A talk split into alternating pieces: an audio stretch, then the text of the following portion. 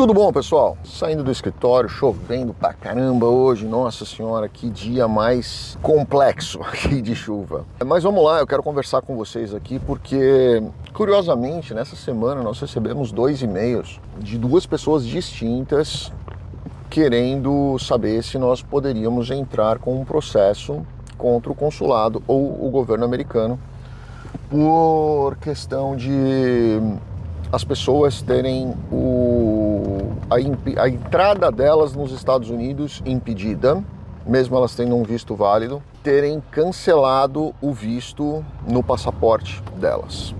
Vamos lá, eu vou explicar uma coisa aqui para vocês, para vocês entenderem. Primeiro eu vou responder isso aqui, eu até num, num, dos vídeos de haters, uma pessoa me perguntou essa, essa questão, até fiz uma brincadeira lá com ele. A gente percebeu que, que as pessoas realmente levam isso daí realmente a sério, né? E eu imagino que essas pessoas devam sim ficar extremamente chateadas e decepcionadas por diversos fatores, principalmente pelo fator do constrangimento. Né? Eu acho que quem passa por uma situação dessa sabe o que, o que, que realmente é e entende aí a questão desse constrangimento e por isso é que muitas vezes essas pessoas acabam ficando aí tão é, chateadas, revoltadas, decepcionadas que falam, ah não, eu vou, vou gastar dinheiro, vou processar porque o que fizeram comigo foi um, um absurdo. Né? Mas vamos lá, eu, eu vou falar de uma forma bem fria e crítica aqui para vocês, tá?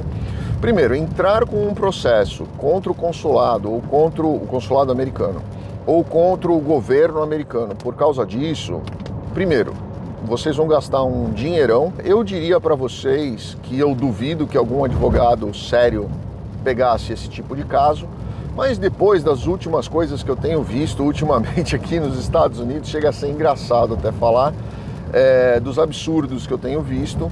Então eu não duvido que alguém pegasse isso, mas eu não serei a pessoa que, que pegaria um caso desse para entrar contra o consulado aí no Brasil, por exemplo. Por quê? Porque eles têm o direito de escolher quem vai entrar na casa deles ou não. Existem diversas legislações dentro do território e legislações, regulamentações internacionais que regulamentam isso, esse, esse direito que as pessoas têm, que, que os países têm, que as nações têm de exercer a sua, o seu direito de escolha de quem vai entrar ou quem não vai entrar, tá? Então, assim, entrar com um processo desse, além de você gastar muito dinheiro, se um, algum advogado, se é que né, algum vai ter a, a, a, a coragem de pegar um processo desse, é, eu acho que a chance de você perder esse processo é imensa, muito grande. Mas vamos falar pelo lado, por outro lado, né? Pelo lado aí que eu acho que é, que é mais prático, mais viável, mais humano, mais é, até fica uma sugestão aí para a embaixada dos Estados Unidos no Brasil, é, para os consulados, para o cônsul David Hodge, que eu já elogiei diversas vezes aqui, porque eu acho que ele realmente faz um trabalho muito legal, né? principalmente de inclusão, que eu acho que, que é muito legal um diplomata ter essa consciência e fazer esse tipo de trabalho. É, eu acho que se a pessoa já não, não tem aí um perfil para entrar nos Estados Unidos, eu acho que essa pessoa já devia ser barrada no balcão de embarque. Por quê? Porque é, as companhias aéreas são obrigadas a mandar para o DHS com dias de antecedência a, a lista de passageiros. Né? Os passageiros que vão estar embarcando naquele voo, o nome deles, os dados deles e qual é a, a, o perfil daquele passageiro. Né? Então, quer dizer, o DHS já tem isso bastante tempo antes. Ah, mas não tem gente suficiente no DHS para fazer a checagem de todos os passageiros que vão chegar nos Estados Unidos. Nossa, que escândalo. É o detetor de radar aqui, ele tá tendo um, treco aqui porque eu tô chegando perto de escola e escola tem policial. Mas então, o DHS tem esse, esse, essa informação muito tempo antes. E eles poderiam sim fazer uma pré-triagem e já evitar uma série de, de constrangimentos né? Ah, cancela o visto, manda de novo para o consulado para o consulado fazer a checagem. Ah, estou desconfiado que essa pessoa ficou e trabalhou nos Estados Unidos durante um período. Ok, beleza, manda, impede a entrada dessa pessoa, cancela o visto dela, manda um e-mail para ela cancelando o visto dela e fala: olha, você precisa passar por outra entrevista consular. E deixa o consulado fazer o trabalho deles, porque isso é trabalho do consulado. Né? Então eu acredito que é, esse tipo de investigação prévia, averiguação prévia, é o trabalho do consulado, então deixa o consulado fazer o trabalho dele. Agora, permitir que uma pessoa embarque e chegar nos Estados Unidos é, são oito, nove, às vezes dez horas, mais até de viagem.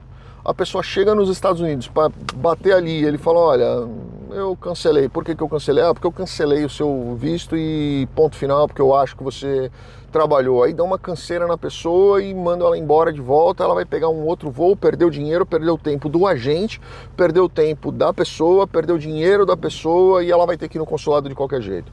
Então eu entendo que isso realmente podia ser, ter sido feito de outra forma, pode, poderia ser feito de outra forma, né? Fica a minha sugestão aqui, inclusive, para a Embaixada dos Estados Unidos é, no Brasil, porque, ou em outros países também, porque eu acho que isso facilitaria muito o trabalho de muitas pessoas e melhoraria muito, muito, muito o gargalo que muitas vezes a gente vê é, aqui nos aeroportos dos Estados Unidos. Né? Eu, particularmente, eu sempre saía, para mim era sempre muito confortável, nossa, fugia a palavra, confortável sair de Fort Lauderdale e para Campinas.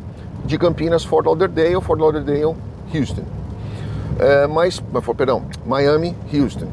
Mas ultimamente não tem valido mais a pena porque os aeroportos da Flórida estão um caos, um caos. Então, para mim é muito mais negócio chegar por Austin e pegar um carro alugado em Austin, vir até Houston, devolve o, o carro alugado em Houston e está resolvido, porque o aeroporto de Austin é, nossa, é a oitava maravilha do mundo, né? Ele é super tranquilo, super vazio para voo internacional, pelo menos os que eu peguei. É, você consegue entrar e sair sempre numa boa, mas é óbvio que pode acontecer também de alguém chegar ali e, e o, o, agente olhar e falar, olha, quero saber melhor essa história aqui, tá? Então, eu não recomendo essas pessoas, obviamente que vocês vão ficar tristes, chateados e frustrados, porque é, tiveram aí um impedimento de entrada ou um cancelamento de visto, é, mas eu não recomendo entrar com um processo, porque primeiro eu acho que essas pessoas vão perder, né? E você perder, você vai perder é muito dinheiro. Segundo, porque eu acho que você vai criar aí mais um problema para ser resolvido que não vai te ajudar em nada. Então, se houve um cancelamento, a melhor coisa que você pode fazer é contratar um advogado para que ele veja qual foi o problema e que através da análise de qual foi o problema, ele tente resolver junto ao consulado, que aí sim pode emitir um novo visto para você. Tá bom? É isso, pessoal. Deixa aqui embaixo se vocês já, já passaram por isso. Com certeza acaba somando bastante aí as pessoas. Já peço desculpa para vocês se o som não ficou lá grandes coisas, é porque realmente está chovendo muito, muito mesmo aqui. Desde segunda-feira está chovendo absurdamente aqui. Mas eu não queria deixar de gravar esse vídeo aqui hoje, que está super corrido, mas eu não queria deixar de gravar, porque eu acho que muita gente já passou por isso. Grande abraço, fiquem com Deus. Obrigado.